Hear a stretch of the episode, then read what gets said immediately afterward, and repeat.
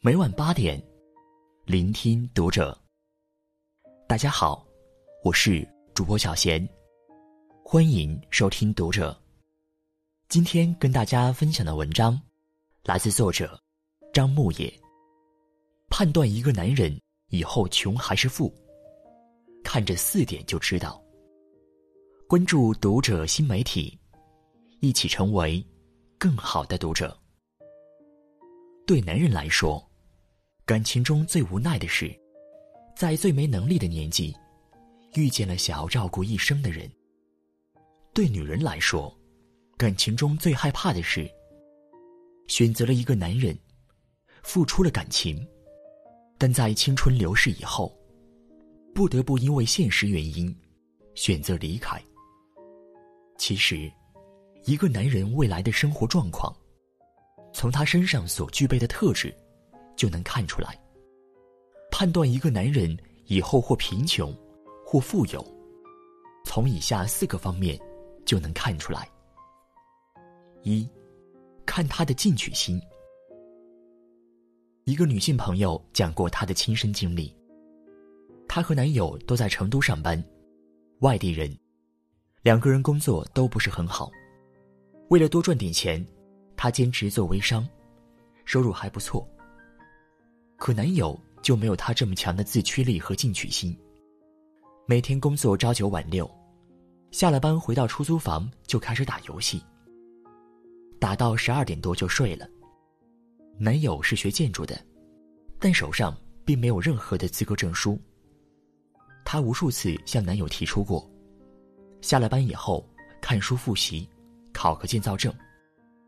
男友每次都是口头答应，实际该玩游戏玩游戏，该睡觉就睡觉。有很多次他想过分手，可每次话到嘴边，又咽了下去。因为男友对她很好，是她谈过的所有男朋友里，对她最好的一个。朋友说，自从他俩在一起以后。他就很少买衣服、买化妆品了，就想存套房子的首付，然后在成都买套房，定居下来。直到有一次，她终于忍痛买了一条裙子，男友埋怨她乱花钱。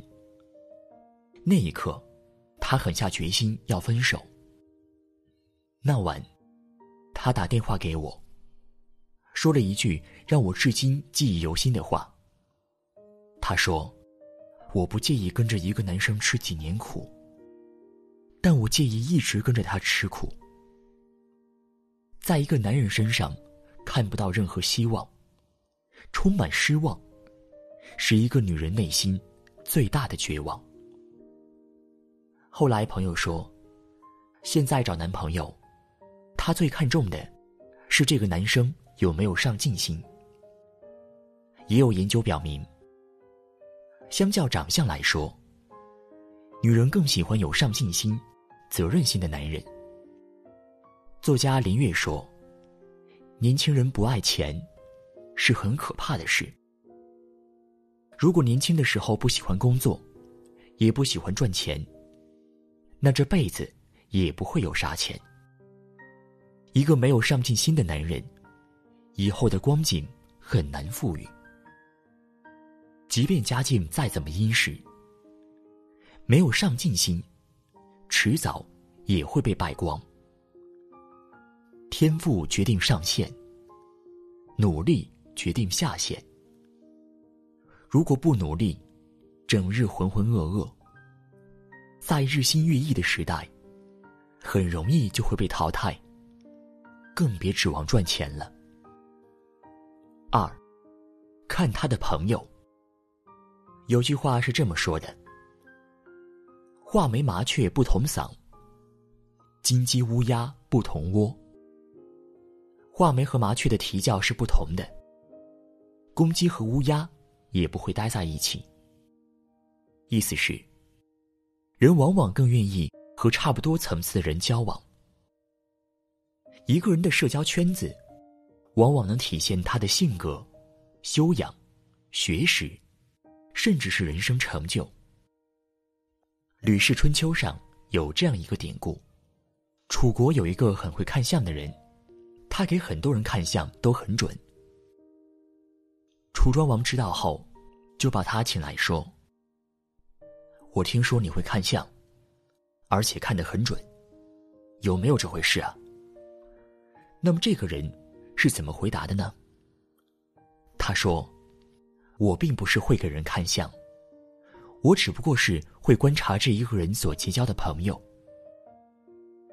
如果我所看的人是一个老百姓，他结交的朋友。”个个孝顺父母，醇厚善良，行为谨慎。这样的人，他的家庭会一天比一天更兴旺，他做人也会一天比一天更安定。这样的人，就被称为吉人。如果我所看的人是一个大臣，他结交的朋友都诚实守信，好做善事，这样的人，他侍奉君主。会一天比一天好，官职也会一天天晋升。这样的人，就被称为吉臣。如果我观察的这个人是一个君主，他的朝臣都是贤德之人，左右侍奉的人都是忠诚之人，国家就会一天比一天的安定。君主一天比一天的受人爱戴。这样的人。就被称为吉主。我并不是会给人看相，我只是会看这个人所结交的朋友而已。从一个人所结交的朋友，就能够判断出这个人的前途命运。生活中你会发现，医生的朋友大都是学医的，教师的朋友大都是教书的。你是一个什么样的人，就会吸引什么样的人。有句话是这么说的：你身边朋友的平均值，就是你的水平。一个品质优秀、内心强大的人，围绕在身边的人一定不会很差。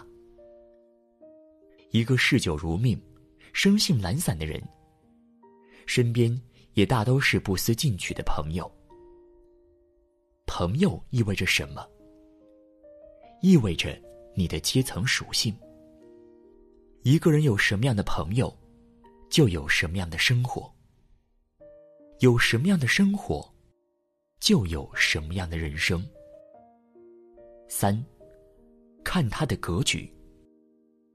格局，决定了人生高度。众所周知，华为创始人任正非很有气度。从不计较得失，自信又从容。最出名的就是他和爱徒李一男的故事。李一男二十三岁加入华为，不到半年时间就被破格提升为主任工程师，两年后成为总工程师，四年就坐上了副总裁的位置。那一年，李一男不过二十七岁，天才少年。年轻有为，外界纷纷传言，李一男是任正非的接班人。任正非对李一男的栽培，不像是上下级的关系，更像是如师如父。即便如此，李一男还是决定离开华为。离开不重要，重要的是，他在离开时，还带走了华为的人和技术。一下子从合作关系变成了对立的竞争关系。华为人都骂李一男是叛徒，可任正非没有这么想，反而一直在隐忍。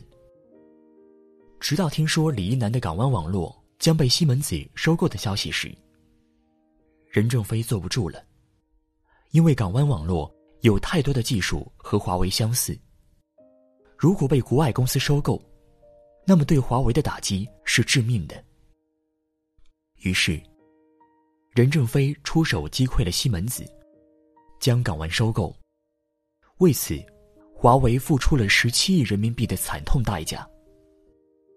这个时候，任正非依然对李一男表现出了极大的宽容，想让他回到华为，继续担任副总裁。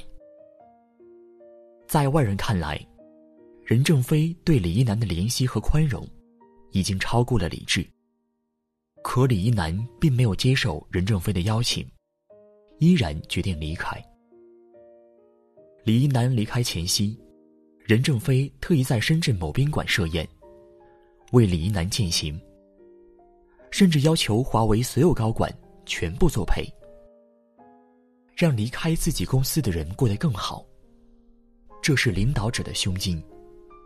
正是这种气度和格局，成就了华为，也成就了任正非。如果一个男人总斤斤计较，患得患失，一定不会有大作为。一个拥有大格局的男人，即便胸中有丘壑，眼中也是星辰大海。无论是工作还是生活，大家都喜欢。跟大格局的男人相处，格局大的男人，内心敞亮，包容心极强，受得了委屈，吃得下苦头。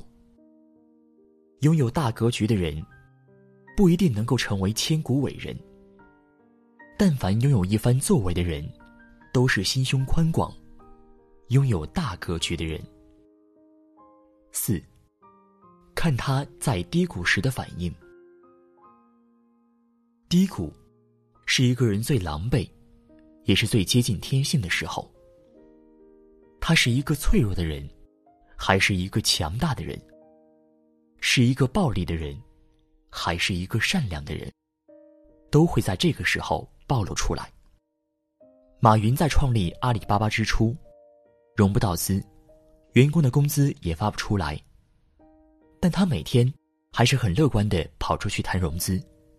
回来又给员工们自豪的宣布：“今天，我又拒绝了一家投资机构。”实际上，不是他拒绝了对方，而是对方拒绝了他。一直到谈了三十八家之后，才拿到了五百万美元的投资。美国总统林肯出身贫寒，没有良好的家庭条件。母亲在他九岁时就去世了。后来。终于遇到了一生中最重要的人。结果订婚没多久，未婚妻就去世了。林肯的一生，总是在面对各种挫折、落选、失业、破产、重病，但他从来没有放弃过，不断尝试，走过了一个又一个人生低谷。柴静在《看见》中写道。有些笑容的背后，是咬紧牙关的灵魂。人生就像打怪升级，有人输两把就放弃出局了，有人越挫越勇，越来越厉害。人生迢迢，我们总是会遇到这样或那样的麻烦和挫折。内心足够强大的男人，无论遇到多大的困难，都会挺过去。即便是倒下去了，他也会想方设法站起来，逆风翻盘。对于内心脆弱的男人来说，遇到一点麻烦，就想着逃避、退缩、一蹶不振，一定不会有大作为。经受得住风雨洗礼的人，才有可能努力拼搏出一方属于自己的天地。余华说。成功的人，是很早就养成了成功的习惯。看一个男人以后是穷还是富，就要看他身上所具备哪些特质。如果一个男人具备了这些优秀品质，日后必有机会和时间去证明。